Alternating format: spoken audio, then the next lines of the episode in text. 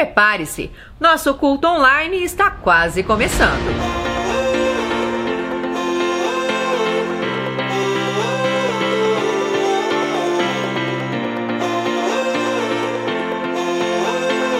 Oi, gente, estamos aqui hoje para te ajudar a se preparar para os cultos online da C3.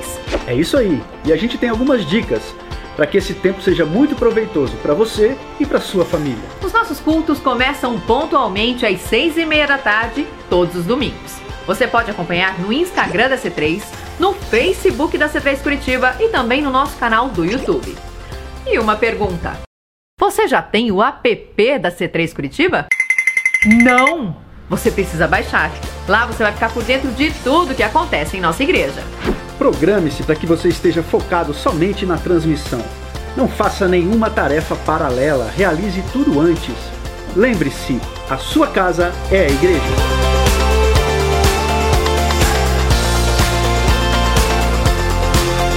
Lembre as crianças que a hora do culto é como na igreja. Nada de ficar pedindo comida, conversando, fazendo bagunça. É todo mundo focado na transmissão. Na hora do louvor, louve, adore, erga sua mão. O Espírito Santo está na sua casa. E na hora da palavra, anote. Você pode meditar nela durante a semana. Lembrando que você também pode entregar o seu dízimo e a sua oferta, assim como na igreja. Para isso, basta você acessar o QR Code do PicPay no nosso Instagram se você tiver alguma dúvida sobre esse assunto, entre em contato pelo direct ou pelo e-mail que está aparecendo aqui embaixo na tela. E o mais importante, compartilhe essa mensagem. Tem muita gente por aí precisando de uma palavra de Deus. E na hora de compartilhar, não esqueça de marcar a C3 Curitiba. C3 Curitiba. A, a casa da transformação.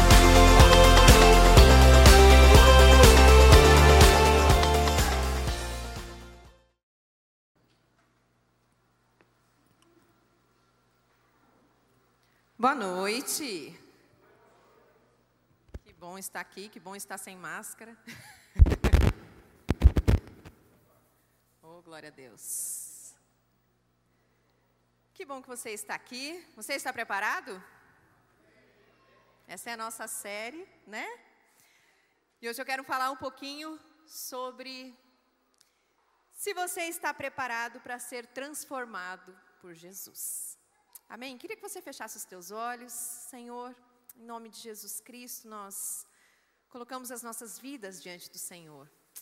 Te louvamos, ó Pai, porque nós podemos estar na tua presença. Obrigada, Deus, porque o Senhor está aqui, o Senhor é convidado principal sempre. O Senhor está no nosso meio, Pai. E nós te agradecemos, pedimos que o Senhor coloque, Deus, a nossa mente cativa ao Senhor e que o Senhor nos leve, Deus, a ouvir a tua voz nessa noite, Paizinho. Que não seja eu falando, mas seja o Senhor ministrando, Deus, em nome de Jesus. Boa noite também para quem está online, né? Nos acompanhando. Eu queria começar lendo essa frase, não sei se você consegue ver, mas é uma frase de um livro que sempre me impactou muito.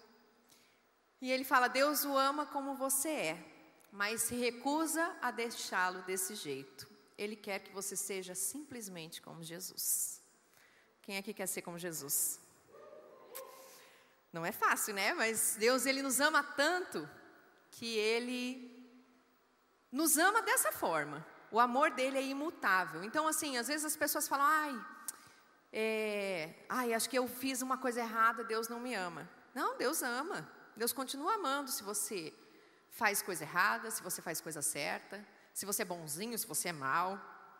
Independente do que você faça, o amor de Deus permanece o mesmo. Quando você acerta quando você não acerta. Agora, Deus ele deseja que a gente seja parecido com Jesus. Por quê? Porque aí vem o agradar a Deus. Um dia o Kleber pregou sobre isso, né? A diferença de Deus de amar e agradar a Deus. Mas é exatamente porque Deus nos ama tanto que ele deseja que a gente seja cada dia melhor. Hoje é um dia especial, certo? Dia dos pais. Quem é pai aqui? Primeiro, feliz dia dos pais, né? A todos os pais. Mas um pai, ele sempre quer o melhor para o seu filho. A gente vê pelas nossas filhas. Se as nossas filhas estão tirando nota baixa, acontece alguma coisa, você não quer que o seu filho seja melhor? Oh, não, você tem que estudar, você tem que corrigir nisso. Você quer sempre o melhor para o seu filho, e assim é Deus. É um Deus de amor que deseja sempre que a gente seja melhor.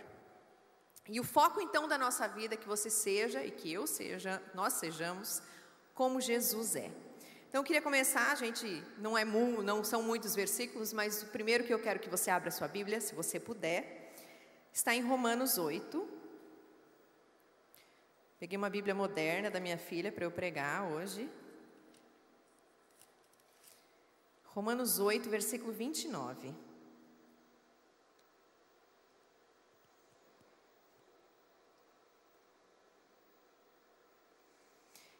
Olha só o que diz a Bíblia.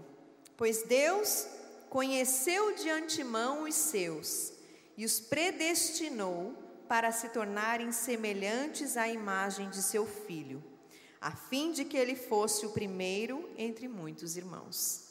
Então esse é o nosso foco. Esse versículo é o, ele vem depois de um versículo bem conhecido que fala que todas as coisas cooperam para o bem daqueles que amam a Deus e daqueles que são chamados segundo o seu propósito. E aí Paulo continua falando: Pois aqueles que de antemão conheceu, também os predestinou para serem conformes à imagem de, para serem conformes à imagem de seu filho. Então, o desejo do coração de Deus é que eu e você sejamos transformados a tal ponto que nós sejamos parecidos com o nosso irmão mais velho, que é Jesus. Amém?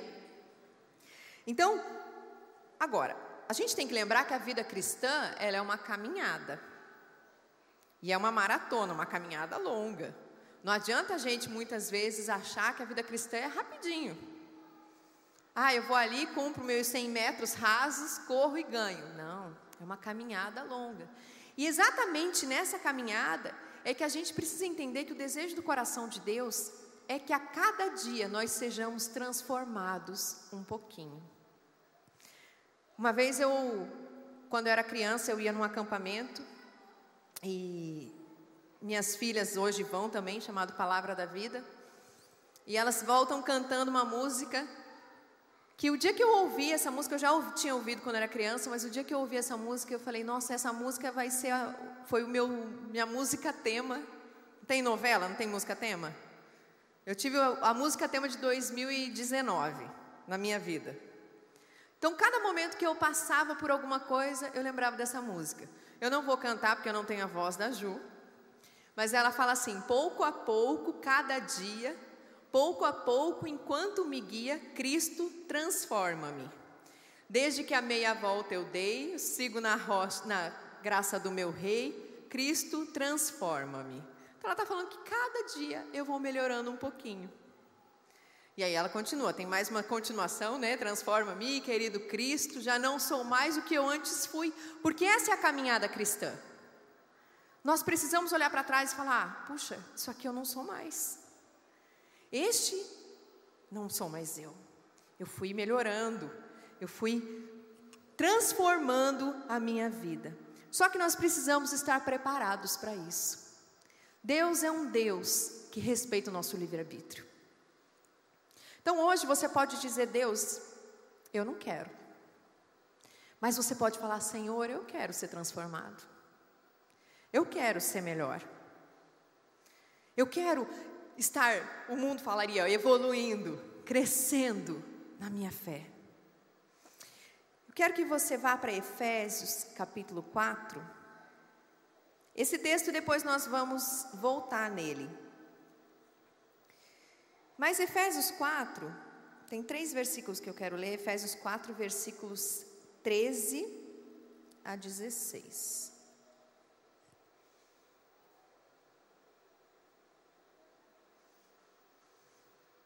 Então, olha só qual é o objetivo da sua vida. Se um dia você se perguntou, nossa, mas para que, que eu fui salvo?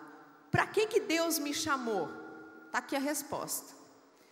Para que todos até que todos alcancemos a unidade da fé e do conhecimento do Filho de Deus e cheguemos à maturidade ou à estatura do varão perfeito, atingindo a medida da plenitude de Cristo.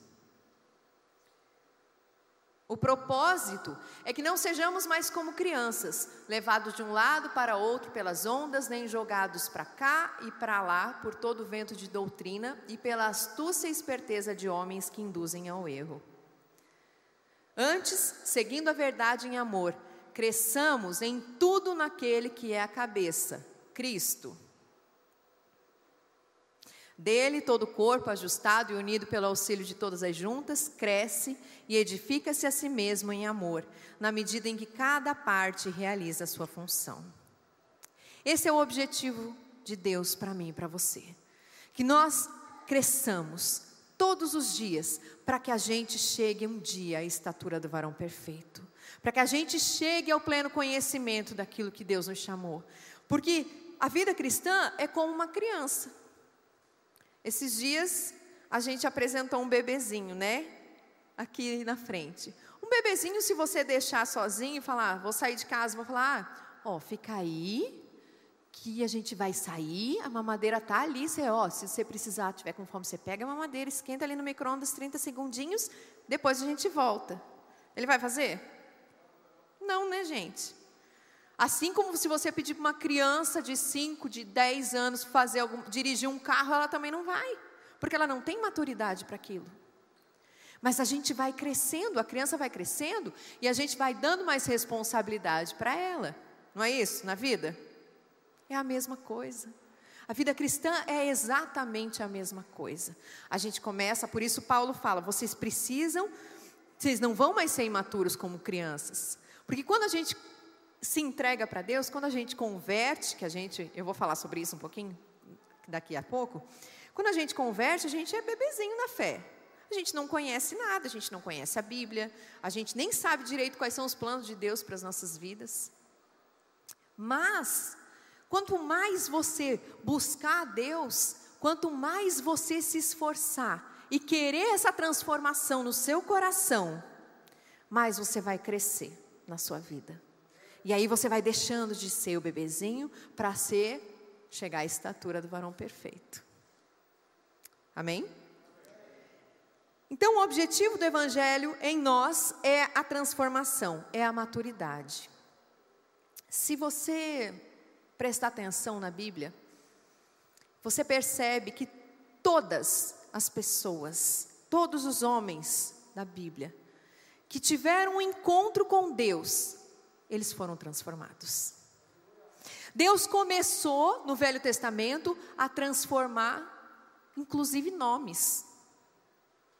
Ele fala para Abraão: Abraão, você não vai mais ser Abraão, você vai ser Abraão. Você não tem filho, mas você vai ser pai de multidões. Sarai, você não vai mais ser Sarai, você vai ser Sara. Jacó, Deus fala: Jacó, seu nome significa enganador, mas eu vou te fazer Israel. Então Deus transforma, porque todo encontro com Deus gera uma transformação. Amém? Se você vai então para o Novo Testamento, olha, olha Zaqueu, uma história conhecida. Zaqueu era o quê? Cobrador de impostos. Mateus, cobrador de impostos. Não sei quantos assistiram aquela série The Chosen, é um, um aplicativo que tem. E eu fiquei observando, né, Deus como eles retrataram Mateus.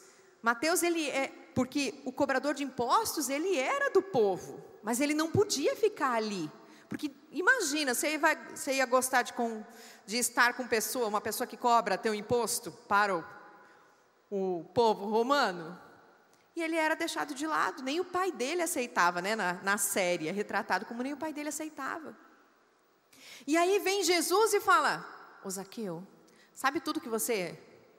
Na verdade, nem Jesus falou, né? Foi um encontro com Jesus e Zaqueu fala assim: Olha, Jesus, tudo aquilo que eu tirei eu vou devolver. Transformação. Não existe vida cristã sem transformação. Não existe como vocês ter um encontro com Deus e você não ser completamente transformado. Amém? Então, a Bíblia ela nos compara em Jeremias, eu até pedi para o Guto fazer uma foto. Uma foto não, gente, olha que brega. Uma arte. Acho que estava no comecinho do vídeo. de um vaso. Jeremias 18, depois você pode ler se você quiser, versículo 6, fala que nós somos como um vaso nas mãos do oleiro. Olha só, ó comunidade de Israel, será que eu não posso agir com vocês como fez o oleiro? Pergunta o Senhor. Como barro nas mãos do oleiro, assim são vocês nas minhas mãos. O oleiro, ele pega o barro e do barro ele faz um vaso. E é exatamente essa transformação que eu quero que você tenha na sua cabeça, na sua mente, do que Deus deseja com a gente. Como um vaso nas mãos do oleiro, que é Ele, nós precisamos ser transformados todos os dias. Porque não existe como você viver o Evangelho sem esse Evangelho mudar a sua vida. Não tem como encontrar Jesus, não tem como ter um relacionamento com Jesus e ficar do mesmo jeito. Não tem, porque Ele é o poder. O Evangelho, a Bíblia fala em Romanos, é o poder de Deus. Então não tem. Jesus muda circunstâncias? Muda. Jesus muda problema? Muda. Jesus faz tudo. Jesus é Deus. Deus é um Deus de milagre. Certo? Deus é um Deus de cura. Alguém aqui já foi curado alguma vez na sua vida por Jesus? Alguém já teve uma situação que você orou e Deus respondeu? Muitas. Ele faz tudo isso. Deus é um Deus de infinito poder. Mas Deus, primeiro de tudo, Ele quer mudar eu e você.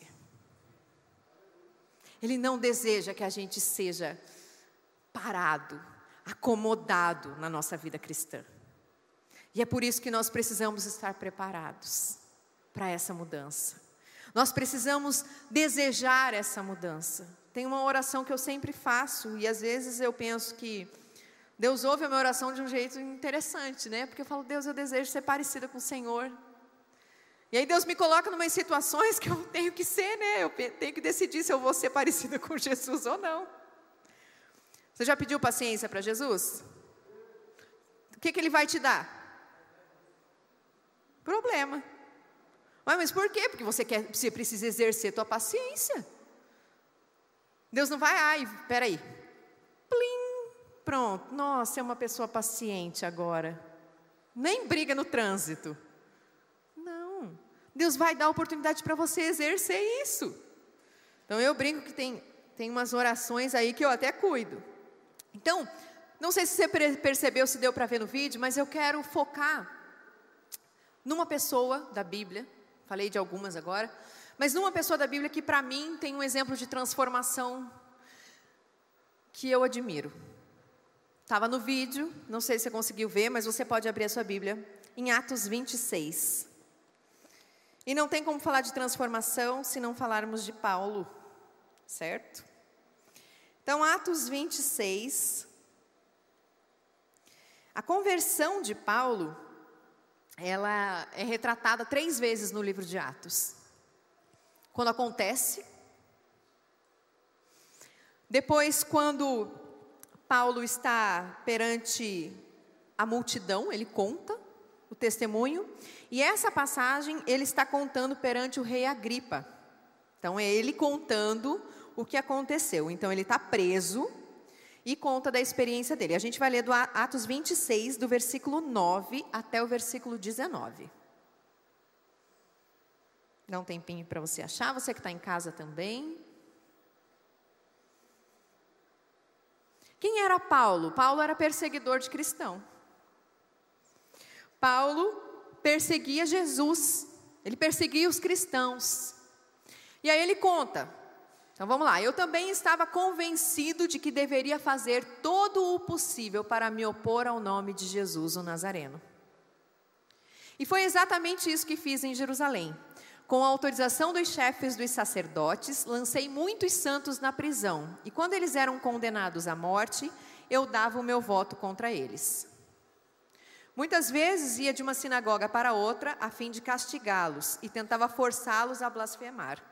Em minha fúria contra eles, cheguei a ir a cidades estrangeiras para persegui-los. Numa dessas viagens, eu estava indo para Damasco com autorização e permissão dos chefes dos sacerdotes. Por volta do meio-dia, ó rei, estando eu a caminho, vi uma luz do céu, mais resplandecente que o sol, brilhando ao meu redor e ao redor dos que iam comigo. Todos caímos por terra. Então ouvi uma voz que me dizia em aramaico: Saulo, Saulo, por que você está me perseguindo? Resistir ao, ao aguilhão só lhe trará dor. Então perguntei: Quem és tu, Senhor? Respondeu o Senhor: Sou Jesus, a quem você está perseguindo. Agora levante-se e fique em pé. Eu apareci para constituí-lo servo e testemunha do que você viu a meu respeito e do que lhe mostrarei. Eu o livrarei do seu próprio povo e dos gentios aos quais eu o envio para abrir-lhes os olhos e convertê-los das trevas para a luz e do poder de Satanás para Deus, a fim de que recebam o perdão dos pecados e herança entre os que são santificados pela fé em mim. Assim, rei Agripa, não fui desobediente à visão celestial. Para mim, esse é um dos grandes testemunhos de transformação. A gente usa como cristão, linguajar cristão, eu me converti. O que é converter? Eu estou indo numa direção, me converti, virei. E é exatamente isso que Deus fala para ele. Jesus falou: Ô Paulo, você vai sair de perseguidor de cristão para perseguido. Você vai sair daquele que ia contra Jesus para ser minha testemunha, para trazer, tirar do reino das trevas para colocar no reino da luz, para tirar das mãos do diabo para colocar nas mãos de Deus. Isso é transformação. Ele mudou de lado, ele mudou de vida. Então, e o que me chamou a atenção nesse texto é que ele fala assim: e eu obedeci a visão celestial. Transformação precisa de ação. A outra passagem que esse texto fala está em Atos 22. E ele conta uma outra parte que ele fala que na visão, então, Jesus aparece para ele e fala: Você vai para Damasco, lá vai ter um homem, e esse homem vai te ajudar. E a, em Atos 22, depois se você quiser ler, ele fala que Ananias chegou para ele e falou assim, está no versículo 16, eu anotei aqui. Diz assim: Fui para Damasco e recebi a palavra de Ananias. E, e agora, o que mais esperas? Levanta-te, sê batizado e lava os teus pecados, invocando o nome do Senhor. Ou seja, esse para mim é a grande prova de que uma transformação ela precisa de uma ação. Quando você é mudado por Deus, você é transformado e Deus te leva a agir. Foi isso que falou Paulo. E aí? Você vai obedecer à visão celestial? Então, bora. Levanta, ser batizado, já pede perdão pelos teus pecados aí, vamos levar o evangelho. Vamos lá. Você foi chamado para isso. Não dá para parar. Então, todo encontro tem uma ação. Toda transformação ela precisa disso. Porque nós não podemos nos acomodar. Nós precisamos de mudança. E o que, que nós precisamos fazer então? Que características? Como é que a gente deve agir? E agora eu vou pedir para você voltar então para Efésios. A gente vai ler mais um texto compridinho. Isso que eu me segurei, gente, porque olha, se eu, se eu pudesse, acho que eu, eu ia de. Fui anotando os versículos aqui, depois eu, alguém quiser eu passo.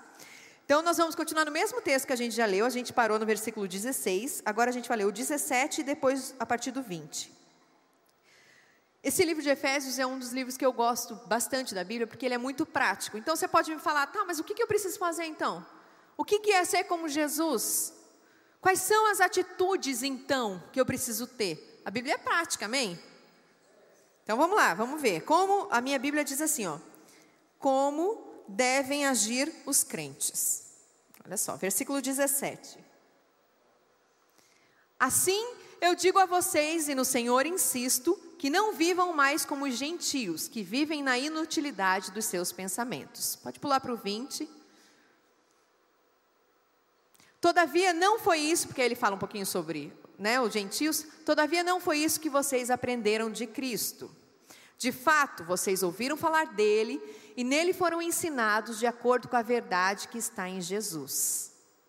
Quanto à antiga maneira de viver, vocês foram ensinados a despir-se ou despojar-se ou a deixar para trás do velho homem que se corrompe por desejos enganosos, a serem renovados no modo de pensar e a revestir-se do novo homem, criado para ser semelhante a Deus em justiça e em santidade provenientes da verdade. Vamos parar um pouquinho por aqui, que já tem bastante informação. Esse texto foi escrito por quem? Por Paulo, nosso, nosso homem hoje. Ele escreve então à igreja de Éfeso e ele começa. Eu quero que você preste atenção numa coisa: as frases são imperativas. Olha só o que ele está falando, versículo, então a gente, vamos de 21. Uma vez que você, 22, livrem-se de sua antiga natureza e do seu velho modo de viver. Para quem ele está fazendo isso, falando isso? Para a igreja de Éfeso, para nós. De quem é a responsabilidade dessa ação? Minha. Nossa. É nossa responsabilidade. Então ele começa, ponto um, mude. Largue o desejo do velho homem. Deixe para trás aquilo que está errado. Deixe para trás aquilo que é carnal e que você sabe que não agrada a Deus.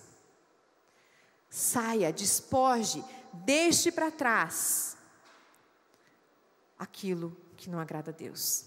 E aí você assume o novo homem. Sabe quando você troca de roupa? Você tira uma roupa suja, tira uma roupa apertada, você deixa para trás. E você assume uma nova posição, que é um novo homem. Como é esse novo homem? Versículo 23, por exemplo, ele fala assim, ó: Deixe que o Espírito, a minha versão diz: deixem que o Espírito renove seus pensamentos e atitudes. Então, em primeiro lugar, largue o desejo do velho homem. Segundo, renove sua mente. Não existe transformação. Romanos 12 diz: E transformai-vos pela palavra de Deus. Renove a sua mente. E a gente só consegue renovar nossa mente, querido, se for pela palavra. Só consegue renovar se você ler a Bíblia. É ponto. Não tem outra forma, foi Deus que falou. Tem que ler, isso mesmo, tem que ler a Bíblia. Transforme pela palavra de Deus, renove a sua maneira de pensar. Quando nós queremos transform, sermos transformados por Jesus, nós precisamos entender que nós vamos precisar abrir mão de várias coisas. E nós vamos assumir novos hábitos. Leia a Bíblia. Eu vou dar um, Pequeno. Até tirei meu relógio para poder controlar a hora, né? Porque, como diz meu marido, eu gosto de falar. Sei de gente, por quê? Será que é porque eu sou jornalista? Jornalista e mulher, lascou, né? Mas eu, eu lembro que quando eu era criança, a minha mãe, ela falava muito, já, já ia para a igreja a partir de quatro anos de idade, ela falava muito sobre a importância de ler a Bíblia. Ela falava, Paula, você precisa ler a Bíblia. Paula, você precisa ler a Bíblia. E vinha amiga dela e falava: ah, Olha, Deus está falando que você precisa ler a Bíblia. Eu falava: Ai, gente, eu não quero ler a Bíblia. Aí eu tinha Bíblia Tim, Bíblia adolescente, Bíblia da não sei o quê, Bíblia da não sei o quê, para ver se. E um dia Deus falou comigo. Aí eu já tinha passado um bom tempo, já era adolescente. Deus, Deus falou comigo: você precisa ler a Bíblia. Você só vai me conhecer se você ler a Bíblia. E eu resolvi fazer um propósito com Deus. Meu propósito era o seguinte: eu tinha ouvido um pastor falando que ele tinha feito um propósito de não tomar café da manhã se antes não tivesse lido a Bíblia. Eu não tenho o menor problema de ficar sem café da manhã. Então eu falei, não adianta, porque eu não vou tomar café e também não vou ler a Bíblia. E vezes eu falei diferente, falei, Deus, então eu vou fazer o seguinte: eu não vou dormir se eu não tiver lido a Bíblia. E eu, quando eu decido, eu posso demorar, mas quando eu decido, eu volto e vamos embora. E eu voltava às vezes da igreja, tipo, programação de, de jovem, e eu voltava tipo uma da manhã, duas da manhã, estava caindo de sono, falava, ai, agora eu vou dormir. Eu falava, ai, eu falei que eu não ia dormir sem ler a Bíblia. E muitas vezes eu li a Bíblia quase dormindo. Não sabia no dia seguinte, não sabia nem o que eu tinha lido, mas eu estava lá, cumprindo a minha palavra. E vocês não sabem o quanto isso gerou um amor pela palavra de Deus no meu coração. Depois disso, eu comecei a ver que eu comecei a sentir vontade de ler a Bíblia. Eu fiz isso durante um ano, mais ou menos. Até que eu estava. Um dia eu fiquei sem ler a Bíblia, já tinha acabado o propósito. E eu falei, nossa, tem alguma coisa esquisita em mim, esquisito. E eu senti Deus falando, você já leu a Bíblia hoje? Eu falei, meu Deus, não. E eu vi na prática o que é, a Bíblia fala que ela é o nosso alimento espiritual. O que é ser alimentado. Hoje eu sou apaixonada pela Bíblia. Eu faço leituras de ano, de. Esse ano eu já li a Bíblia em 100 dias. Bíblia toda, foi punk. Porque você não pode deixar um dia. Aí às vezes eu faço, faço longos, faço, né? Leio um, dois versículos só. Não é a quantidade que importa. É o seu coração lendo a Bíblia. É o quanto você está disciplinado a receber da palavra de Deus. Então, se você tem dificuldade, faça isso. Coloque um propósito diante de Deus, fala: "Deus, eu não vou fazer tal coisa se eu não ler a Bíblia todos os dias". E Deus vai gerar no teu coração um amor pela palavra dele. Próximo, versículo 24 e versículo 25, fala assim: E revistam-se da sua nova natureza, criada para ser verdadeiramente justa e santa como Deus. 25. Portanto, cada um de vocês deve abandonar a mentira e falar a verdade ao seu próximo, pois todos somos membros de um mesmo corpo. Então, terceiro ponto, se revista desse novo homem, que é santo, justo e verdadeiro, assim como Jesus. Fale a verdade. A Bíblia não. Gente, a Bíblia é clara. Está aí, ó. Não minta. Fale a verdade para o seu próximo. Versículos seguintes. Paulo continua. E não pequem ao permitir que a ira os controle. Acalmem a ira antes que o sol se ponha pois ela cria oportunidades para o diabo. Controle suas emoções. O novo homem é capaz de controlar as emoções. É um dos frutos do espírito, domínio próprio. É interessante que a Bíblia fala: você vai irar, mas você não pode pecar. Uma linha tênuezinha, né? Porque para você se irar e não pecar, mas está aqui. É possível. É isso que Deus nos chamou para ser. Amém? Então, quando vocês ficarem irados, não pequem. Controle essas emoções. Controle. Deus é possível controlar. Os próximos versículos, versículo 28. O que roubava, o que furtava, não furte mais. Antes trabalhe, fazendo algo de útil com as mãos, para que tenha o que repartir com quem estiver em necessidade. Ou seja, você fazia algo errado diante de Deus, pare de fazer. Você roubava? Não roube mais. Você mentia? Não minta mais. O novo homem é capaz dessa transformação. Continuando. Nenhuma palavra torpe saia da boca de vocês. Está ficando pior mas apenas a que for útil para edificar os outros, conforme a necessidade, para que conceda graça aos que a ouvem. Cuide daquilo que sai da sua boca. Assim como você vai cuidar das suas mãos, porque ele fala, seja, faça com as suas mãos o bem. Cuide com o que sai da sua boca. Eu aprendi na minha vida cristã que a, poder, a Bíblia fala sobre isso, está na boca. Aquilo que a gente declara pode se cumprir. Vai se cumprir. Jesus falou e as coisas aconteceram. Deus criou o mundo pela palavra. Hebreus 11, 3, acho que o Léo leu aqui. Que o mundo foi criado pela palavra de Deus. Aquilo que era invisível veio a existir pela palavra. A palavra tem poder. Então, quando você amaldiçoa algo, você está amaldiçoando. Eu falo até para as minhas filhas: não fala isso, fala que você profetize a bênção. Da sua boca, como cristão, nós precisamos falar a bênção de Deus. E quanto mais você fala, você vê, né? Deus ele é muito. Porque tudo isso aqui, gente, é para nós, não é para Deus. No sentido de que, ai, Deus precisa que a gente faça isso por algum motivo. Não, é para o teu bem-estar que Ele fala isso.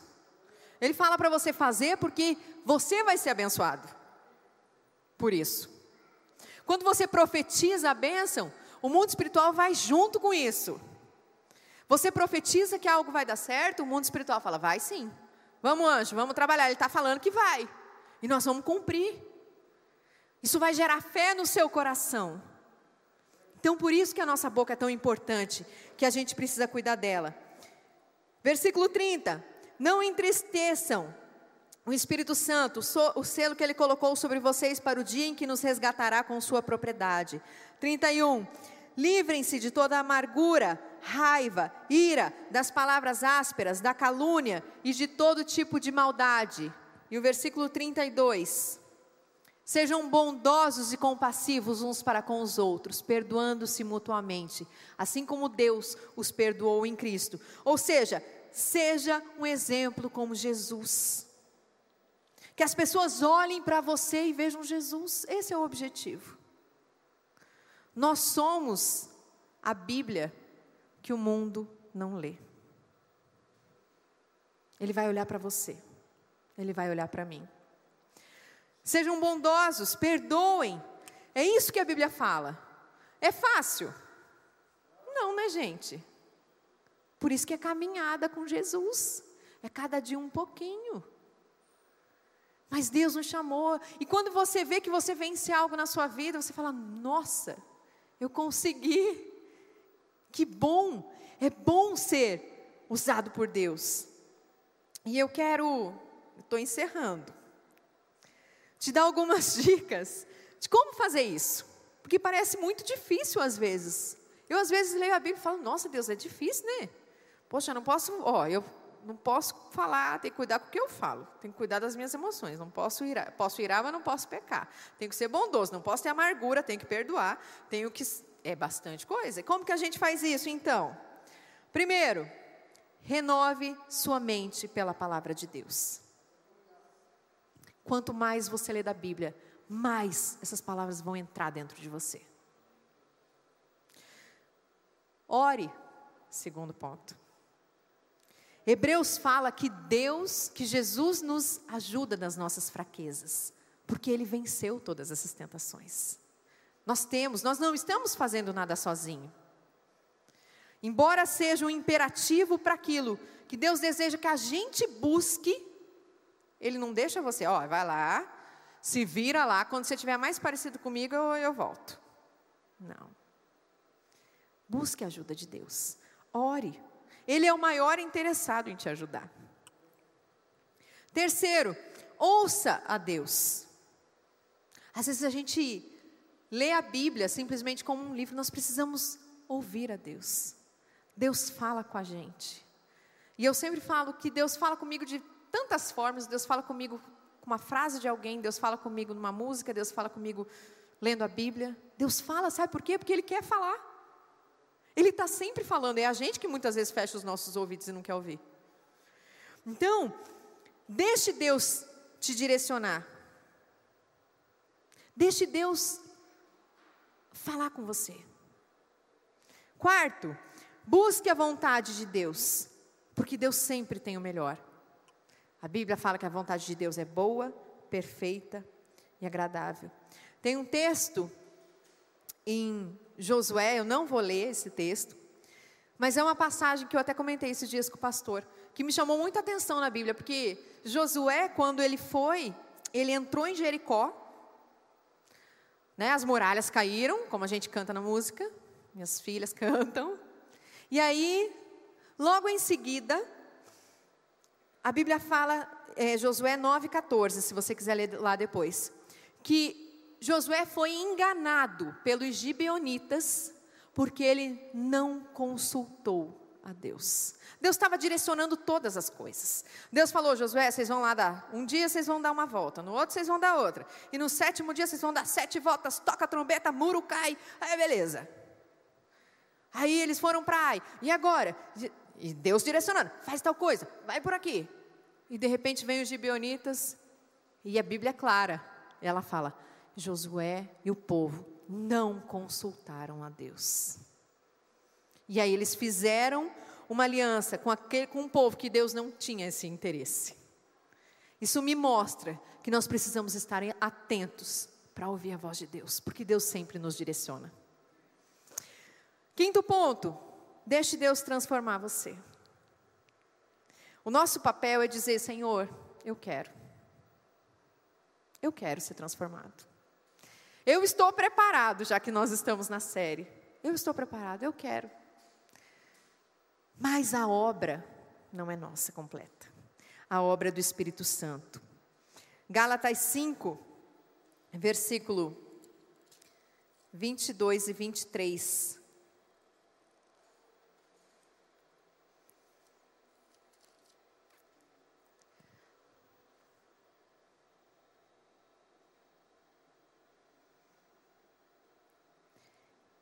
A minha versão diz assim: Mas o Espírito produz estes frutos: amor, alegria, paz, paciência, amabilidade, bondade, fidelidade, mansidão e domínio próprio.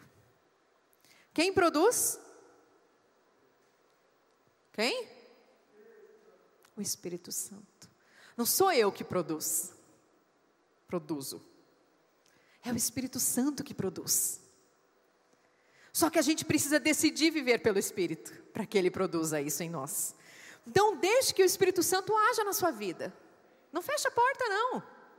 Ah, eu quero para a igreja, eu quero me converter, eu quero ficar lá, mas ó, Gabriela, eu nasci assim, eu cresci assim, eu sou mesmo assim, Gabriela. Da novela, gente. Nem é da minha época, mas é uma música, tá? Não, o Espírito Santo Deus, eu quero. Eu quero ser transformado, Espírito Santo. Eu quero que o Senhor produza em, em mim amor, alegria, paz, longanimidade, longo ânimo, bondade, fidelidade, mansidão, domínio próprio. Você precisa disso? Eu sou a primeira a falar, ai Deus, eu preciso. Deixe o Espírito Santo controlar a sua vida. A versão, uma outra versão da Bíblia fala assim: quando o Espírito controla, nossa vida Ele produz. Deixe o Espírito Santo controlar a sua vida. Porque a Bíblia fala em 2 Coríntios, último texto que eu vou ler de verdade, 3, versículo 18. Até inclusive é uma música que nós cantamos aqui. Ele fala, portanto, todos nós, dos quais o véu foi removido, nós não precisamos mais de um véu para chegar diante de Deus, como Moisés, podemos ver e refletir a glória do Senhor. E o Senhor, que é o Espírito, nos transforma gradativamente à sua imagem gloriosa, deixando-nos cada vez mais parecidos com Ele. Ou seja, segundo a sua imagem, estamos sendo transformados de glória em glória, como o Senhor deseja. Moisés, a Bíblia fala que quando ele ia para o monte se encontrar com Deus, ele voltava resplandecendo pela glória de Deus, porque ele ia para adorar a Deus. A adoração a Deus, o quanto você se entrega para Deus, define as transformações de Deus na sua vida. Ela tem poder de dizer se você vai ser transformado mais rápido ou mais devagar. Quanto mais você se entrega, quanto mais você coloca a sua vida diante de Deus, mais você vai ser trabalhado de glória em glória, gradativamente, para que nós sejamos parecidos com Jesus. Amém? queria que você fechasse os teus olhos.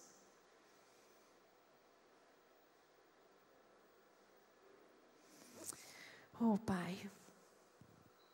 Nós te bendizemos nessa noite.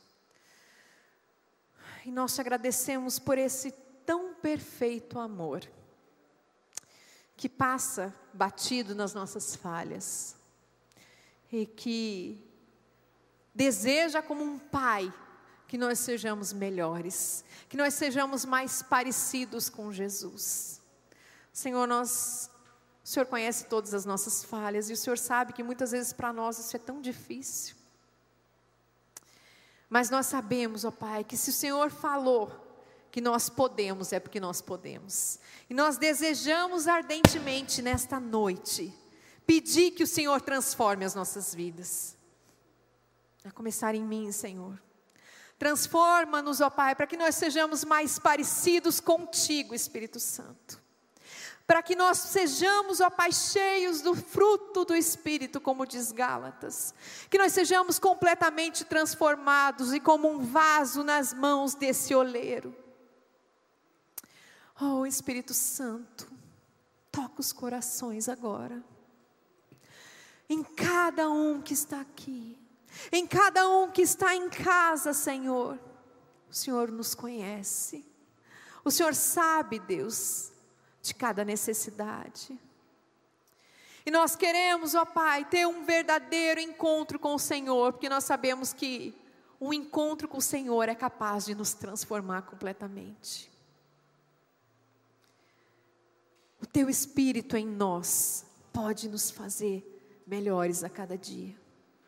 Nos ajuda, Senhor, a ser mais parecidos com o Senhor. Nos ajuda, Senhor, a abrir mão daquilo, Senhor, que nós fazemos de errado. Daquilo que não agrada o Senhor. De toda ira, de toda maledicência. De toda falta de perdão, de toda amargura, Senhor. Nós oramos, ó Pai. Faz-nos parecidos contigo, Espírito Santo. Leva-nos a ser transformados de glória em glória, para que nós sejamos como o Senhor Jesus deseja.